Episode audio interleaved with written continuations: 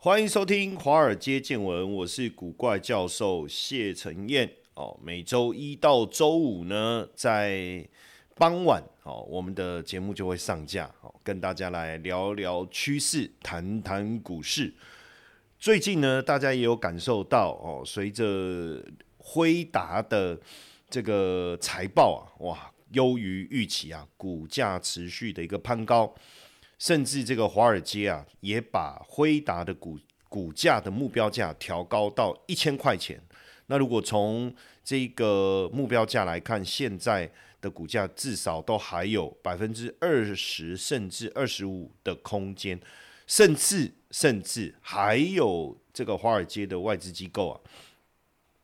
直接把辉达的目标价拉高到一千四百块钱。那基本上等于股价要再翻大概四也不到不到一倍哦，但是其实很可怕哦，应该八成也有哦，非常的惊人。当然，这背后主要的因素啊，还是在整个 AI 领域的一个呃扩展相当的一个快速。你看，从之前的这个 Open AI，大家觉得说 Chat GPT 就是一个呃生成式 AI 的一个概念。那你更进一步讲，就是一个演算法更进一步的一个成长，但是它并不是光光只是你在搜寻上面给你更精确的资讯哦，资料的整合，甚至它可以帮你写公文、回 email 哦，到现在翻译，甚至 Sora 版本的出来以后，Open AI 啊，它帮你做不是 Chat GPT 了，它现在帮你做 Sora 哈，这个之后我们会在节目中跟大家讨论这到底是什么。所以也代表啊，这个 AI 的应用越来越广泛。那不光只是未来你什么 AI 伺服器，你把所有的资料送到云端去做计算之外，甚至你的这个笔电，以前我们叫一般商一般笔电、商用笔电、电竞笔电。最近我儿子也买了一台笔电啊。其实我一直跟他鼓吹买那个苹果，然后装那个。呃，就是重新再安装 Windows 的系统，然后 Office 软体，不过就变成要买旧款的，没办法买最新款，因为最新款其实完全没有办法安装 Windows 的系统，哦，只能用那种那种虚拟的方式，那我觉得就比较不方便，哦，所以我就说，爸，你要不要买旧版的？哦，那他就就就不太愿意哦，那后来还就买了这个。可能就是不喜欢买福利，因为我如果你要买旧版，就要买福利机，他就不要。年轻人哦，不喜欢用，家用过来这样。可是福利机也不是算二手的哦。但我自己个人是对苹果的这个笔电有一种偏执狂了哈。然后他就买了一台联想的笔电哦。那他就说，因为那个电竞里面有电竞笔电里面有显卡哦，他觉得这样跑起来会比较快。哦，如果要玩游戏啊、看影片啊，哦，效能会比较好。那我就说，哎，那这一台多少钱？他说两万多。哎，那不贵啊。以前以前我们买一个有显卡的，哦，少说少说三四万呢。啊，好一点的这个五六万电竞笔电哦。我想我现在讲电竞笔电七八万，甚至超过十万都有。所以代表这个。这个电脑的规格的不断的提升，也让价格越来越亲民哦。但所以未来你会看到的是什么？AI PC，对不对？哦，然后 AI 手机，甚至未来的呃车用电脑，车用电脑它会不会也有 AI 功能呢？也就你一上车，它已经知道你要去哪里，你不用说，我知道你要去哪里，走，连要去哪都不用跟他讲，会不会？哦。那所以呢，在这样的一个场景之下呢，当然对于整个晶片的需求就会大幅度的提升哦。所以对于半导体产业的一个发展，不管是在伺服器哦，这个车用还是工业半导体，它的市场规模就很有机会从二零二三年的这个两千三百八十亿哦，两呃应该说。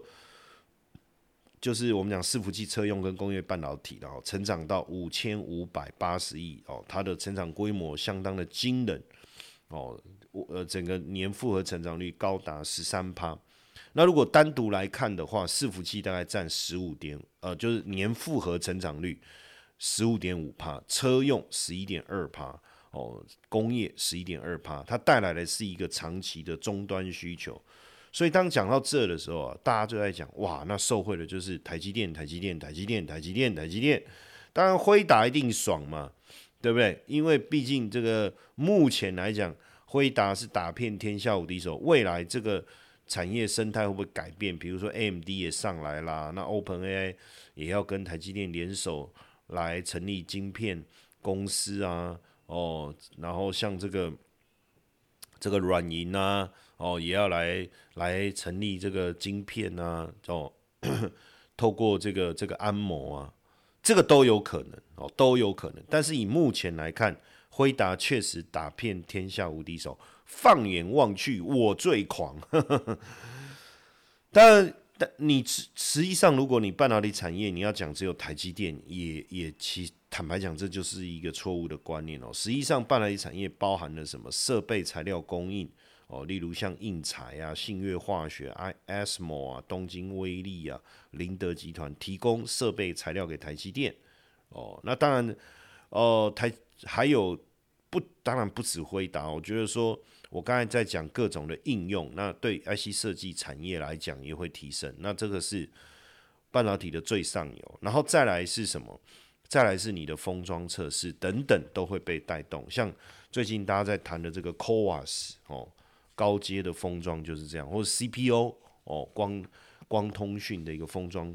的一个技术哦，这些都是未来我们在节目中不断的要去跟大家讨论的哦。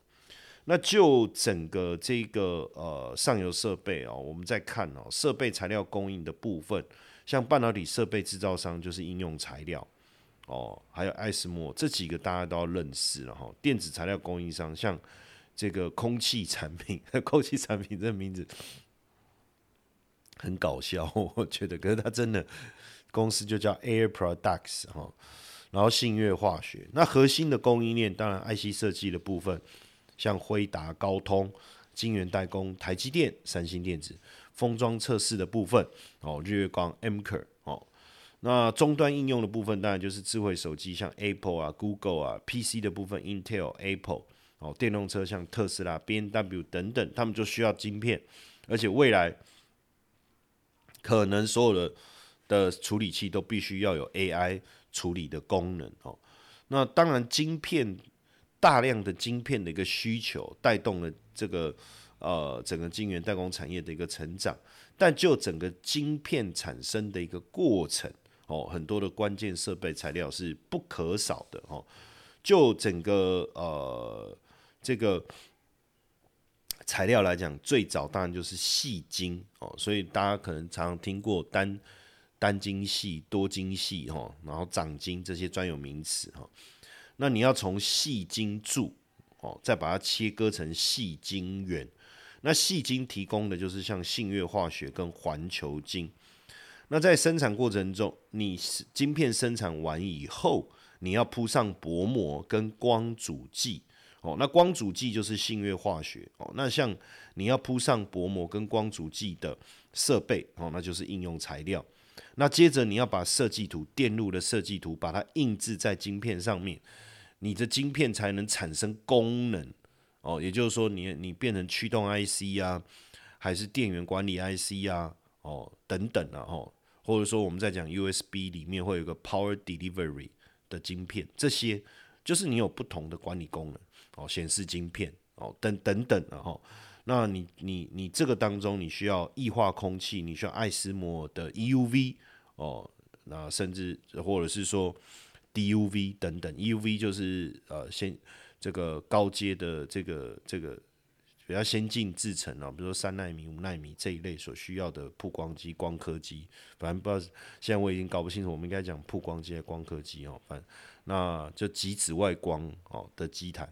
那深紫外光叫 DUV 嘛，吼，这属于比较成熟制成的哦，使用的基台。那当那都做好以后，就好像我们在做雕刻，你就想我我我一块一个产品上面，我要把电路刻上去，哈，那一定有在刻的过程中，一定有一些多余的部分，表面我们要把它做平整，所以需要做什么叫做蚀刻？哦，刚才在印刷设计的过的过程叫做曝光显影。那接着你要透过蚀刻去去除多余的部分。那这个时候呢，就需要材料像杜邦啊，设备像科林研发哦，就是 Land Research 啊，然后呢，检测你要去检测产出的一个状况是不是呃有符合标准哦，那就需要一样杜邦哦，那科磊等等，然后最后把它封装成晶片哦，封装成晶片。所以半导体的投资啊，不是只有 IC 设计啊、晶圆代工啊，还包括设备哦，设备设备。那因为呢，呃，预计从二零二三年到二零二七年，十二寸晶圆厂的数量会持续的增长，从二零二三年的一百八十座哦，持续增长到两百三十三座。所以在这过程中，你的设备的需求一定会大幅度的提升。哦，那加上未来在生产过程中所需要的材料，哦，还包括这个化学材料啊、气体啊等等，哦，都会需要。那因为呢，这些上游设备材料的供应商其实拥有的是专利技术的保护，哦，所以你要切入，坦白讲很困难。再加上呢。这个大部分的客户呢，粘着度非常的高。当然，因为本身它有所谓的寡占特性哦，或者是独占特性，然后呢，要加上又有专利的保护，你不找他，你要找谁？因为这种东西啊，就像台积电来讲啊，它其实很难随随，它也不会随便找人合作，因为这个对于产品供应的稳定度的要求是非常非常高。所以就导致了这种产业呢，形成了一种所谓的护城河的保护，也是巴菲特所谓最最有名的，对不对？护城河的一个概念。那当然，现在过因为过去呢，实际上半导体产业成长的力道没有那么强，主要有两个原因嘛。第一个，当然你说这种科技的发展有点遇到瓶颈，对不对？应用端的部分没有办法出现高速的增长。第二个是这个呃全球自由化等等啊，那实际上这个厂房也也也就在少数的地区，比如说可能以台湾哦这个呃这个这个大陆哦几个地方厂房啊，我讲厂房为主。但是呢，从去年这应该说这几年哦，详细的切割点，你可能可以讲从川普开始哦，对中国提出的这个科技制裁，一直到拜登接棒演出以后哦，美中关系的紧张，然后美国提出了这个这个友善制造哦，友善制造，那也希望整个半导体的供应能够在地化。哦，那当然不止美国，包括日本哦，包括欧洲，大家都也开始思考这个所谓地缘政治风险的一个问题，所以变成半导体设厂在地化这样的需求急速的攀升。这其一，其二就是，当然我们还是在讲 AI 哦，它的一个一个一个进展，让整个产品里面对于晶片的一个需求，不管是说处理的效能也好。哦，运算的能力也好，产生了一个大要进哦，这样的一个需需求产生大要进，那所以当然对整个设备产业就产生了一个，我觉得是一个爆发性成长的年代就开始了哈。那因为因为有专利保护，有护城河，所以毛利率其实也相当的好，也让他们的获利呢相当的一个稳定哦，相当的稳定。那就几个几个。几个公司来讲，像我们刚才讲到爱思摩，它的它就是全球最大的晶片微影设备商哦，市占率高达十九帕，接近二十帕。然后应用材料市占率也是接近二十帕，是全球半导体设备制造商提供设备的。那像东京威力科创也是提供设备的哦，市占率十七帕。那林德集团更可怕，市占率高达三十五帕。那信越化学市占率三十帕，是全球细晶圆材料供应龙头。那杜邦就更不用讲了，大家都熟悉这家公司，是全球最大化学品的供应商，市占率高达百分之三十。那像我们就在观察这个 ICE FIXE 指数哈，ICE FIXE 指数，如果以年化的这个这个报酬率来讲哦，是二十七点六五。当然它的波动哦比 S M P 五百大哦，S M P 五百的波动是十九点六九。但是这个 ICE FACE 上游半导体指数是二十一点五六，夏普值是高达一点二八哦，比 S M B 五百的零点七八还高。夏普值就是说，在指数波动的情况下，能够贡献的报酬。所以其实夏普值越高是越好。当然，这是指在多头的时候了哦。如果你是空头的时候，反而代表就是说市场的波动很大哦。那你你的股价的变化就也会跟着很大。但是，所以你要掌握的是半导体产业的趋势嘛？你不是说长期投资嘛？多头赚，空头赔嘛？你就要找到半导体产业的多头市场，在整个半导体产业多头爆发的那个阶段，它的下补值好，就代表这个多头的阶段，它能够带来更好的报酬率哦，比大盘带来更好的报酬率哦。那所以，呃，以现阶段来看哦，上游当然我们看的是。景气嘛，整个半导体景气，那但是半导体景气过去当然跟因为半导体，我我再简单讲，就是消费性电子的上游嘛。那消费性电子不不外乎就手机、笔电跟呃以前没有把车子放进来，但是因为现在车子就是一台大型的电脑哦，不管你说什么智慧座舱啦。科技领航的这种设计氛围了，你整台车你根本就是一台大型的电脑，对不对？以前的以前的传统的燃油车，所谓的电脑了不起，就是帮你控制你的呃油门、加速、刹车、换挡这个嘛。现在不是哦，现在现在不得了了哈！你这个所谓的车用电脑在帮你控制的，除了原本的什么加速、刹车哦，这个因为电动车也没有所谓换挡的问题，对不对？现在更重要的是你的车用娱乐啊，对不对？你在车子里面听音乐、看影片，哦，享受整个环境氛围，哦，灯光等等，是还有包含了什么？包含了导航，哦，包含了自动驾驶，这这所有的这个功能，全部都要用电脑来控制啊。所以这个你也可以把它视为一种消费性电子，然后再加上未来的这个头。这个我们说 AR VR 的头盔，你的手表，哎呀，还有什么？还有这这个这个所谓的这个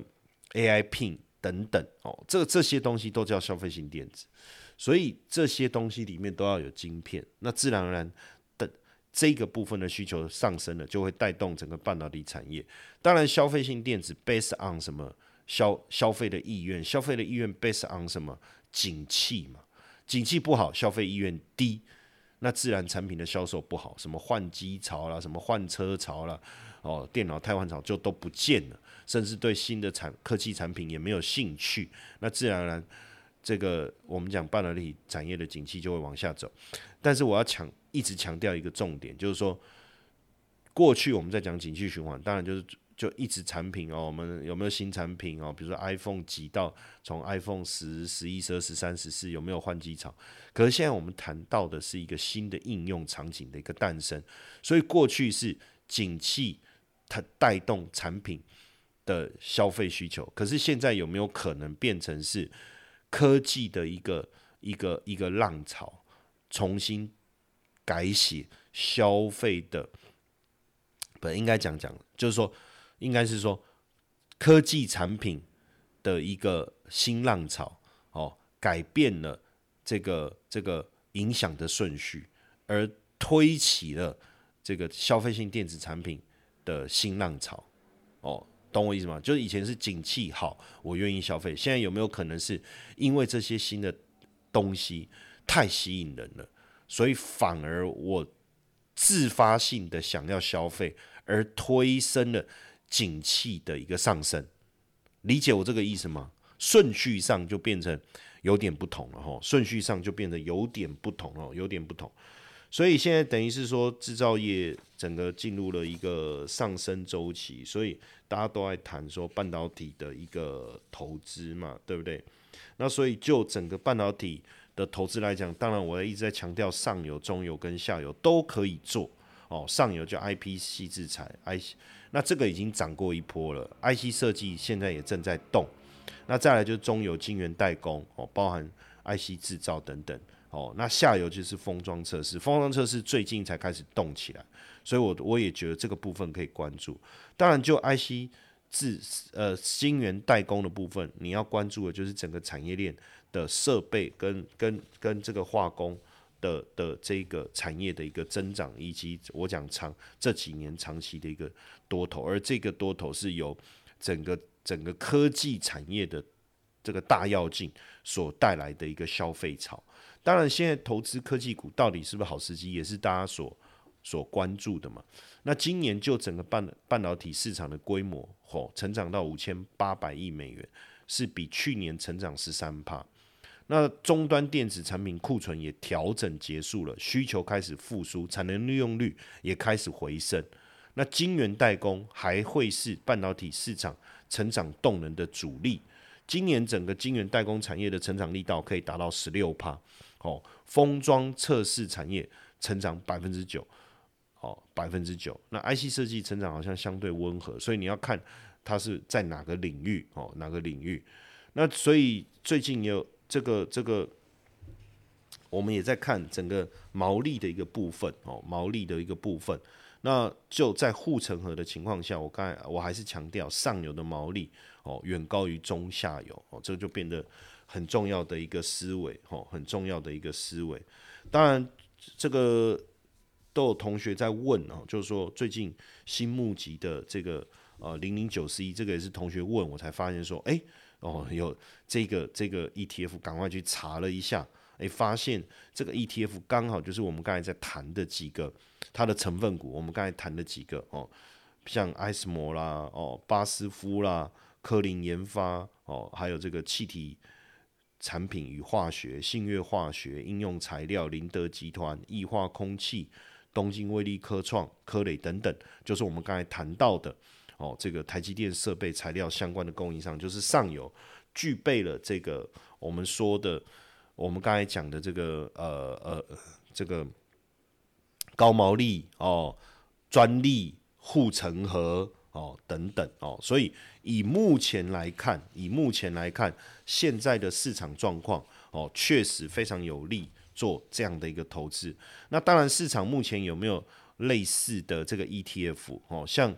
刚才讲到了零零九四一，最终的指数是 ICE Face Selected Upstream Semiconductor Index 哦，代号零零九四一哦，这是中信所发行的。目前如果你要讲，呃，全球挂牌的当然还有在美国的，你透过副委托 FTSL 哦，PSI 还是 SOXS，这都有哦，都有。那不过这个 FX FTXL 还是 PSI 比较以 AI 的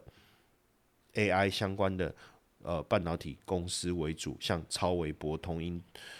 高通等等啊，哦，还不是以不是所谓的设备厂为主流哦。那另外这个 S O X Double X 啊，它也是一样哦，就是就是投成像超伟啊、博通、辉达这些哦。那如果你如果说你真的喜欢回答，我觉得不如直接买回答，比较简单哦，比较简单。那再加上就是说，我们现在讲到的设备，其实它遍布在美国、日本跟欧洲哦，所以这样子的投资，我觉得就设备端的投资角度来讲是比较完善。哦，那因为刚才讲的这些 ETF 是要透过付委托的方式，那可能就还有汇率的问题，因为你要自己换美金嘛，哦，那你投资要赎回的时候，你要换台币，这个就要你自己去衡量。那九四一它本身你就用台币去扣，台币去投，哦，我觉得就没有汇率的问题。那当然就半导体台湾自己挂牌的，哦，不就也没有汇率的问题吗？有没有类似的？哦，那像。国泰的八三零费城半导体 ETF，或是兆丰的九一一哦半导体 ETF，那确实也是投美国的相关的公司，但是也是以超维辉达为主。所以在这当中，我自己的个人的感受啦，就是说，毕竟这一波 AI 上来是以辉达为主，那你就直接买辉达就好了。那超维你就买超维就好了哦。那所以。主要的关键还是在以上游的设备跟呃特用化学为主的话，哦，你也认同这个方向，那九四一确实蛮适合的。那当然，另外我们在讲晶圆代工，哦，像台积电啊、联发科啦、日月光等等也会受惠，哦，包括联咏哦这些，那你你也可以投这个像零零八九一哦，零零八九一，其实零零八九一我们讲很早啦，我们从去年哦，去年不止哦，不止哦，不止哦，就我们那时候哦，对，在大概去年上半年，我就一直在讲半导体，半导体哦，那时候就投，你会觉得说会不会太早？可能那时候投，去年整个涨幅，哎，也蛮吓人的哦，蛮吓人的哦。所以投资是这样啦，你要把整个产业的发展哦，有一个非常清楚掌握住非常清楚的脉络哦，然后到底应该往哪个方向去切？但如果你对个股不是那么熟悉，投资 ETF 确实是一个很好的选择。你聊，你听我这样讲，对产业懂了以后，但是个股的选择你不是那么熟，就以 ETF 为主。但如果你对个股特别有兴趣，尤其是台股的部分哦，也欢迎大家加我的 Line 哦，小老鼠 GP 五二零哦，针对这个受惠美股趋势而上涨的这个台股要怎么掌握？哦，在我的这个赖里面，我都会提供详细的一个分析给大家哦，所以大家可以加我的赖小老鼠 GP 五二零哦，然后来掌握这个最及时的产业主流跟标股的讯息。